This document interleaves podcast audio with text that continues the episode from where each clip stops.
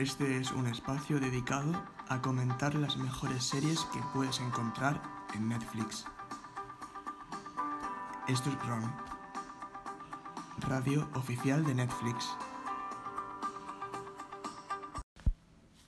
Muy buenas, Patricia. ¿Qué tal estás? Hoy estamos aquí para comentar la conocida serie de La Casa de Papel, de la cual comentaremos la temporada 4. Muy buenas, estoy encantada de estar grabando esto junto a vosotros y de comentar esta serie que me encanta. A continuación eh, vamos a escuchar el tráiler de esta serie en español.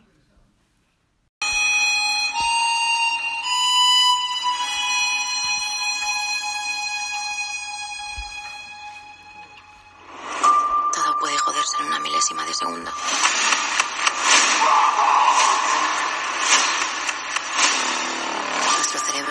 Como no lo había hecho nunca. Y con él, todos nosotros. Tú deberías protegernos. Ella puede cometer errores, pero tú no. ¡Cállate la boca, gordo! Te voy a matar. Vas a quedar callado. Tuki, baja la pistola.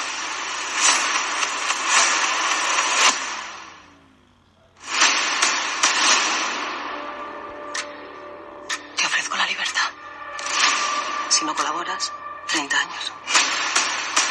Tú decides.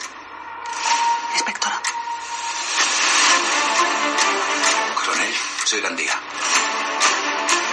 Jefe de seguridad del Banco de España. He conseguido liberarme.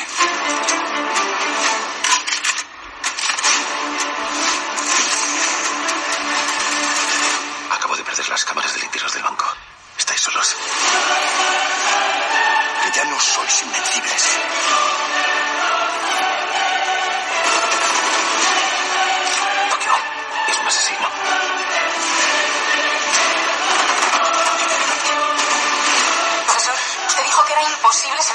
Pero que iba a sacarnos. Cumpla su palabra.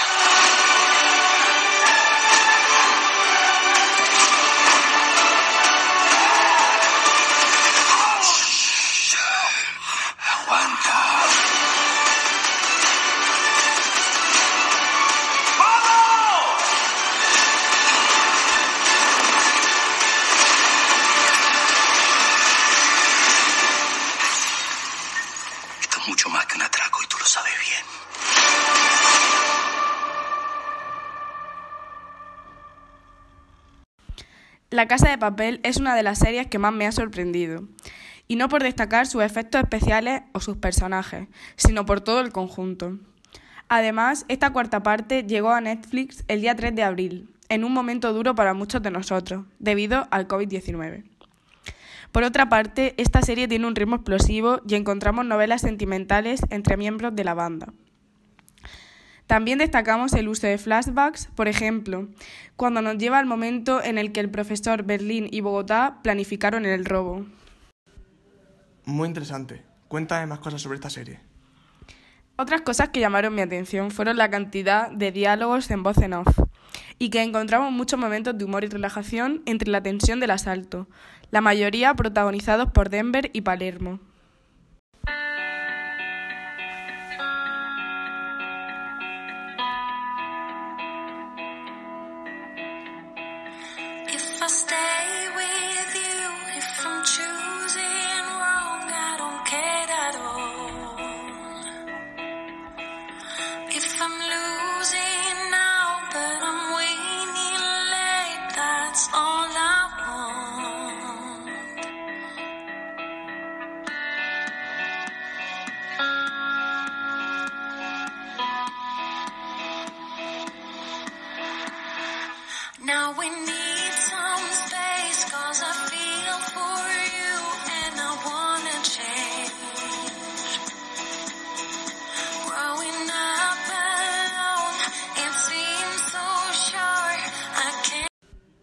Muy interesante. Cuéntame más cosas sobre esta serie. Otras cosas que llamaron mi atención fueron la cantidad de diálogos en voz en off y que encontramos muchos momentos de humor y relajación entre la tensión del asalto, la mayoría protagonizados por Denver y Palermo.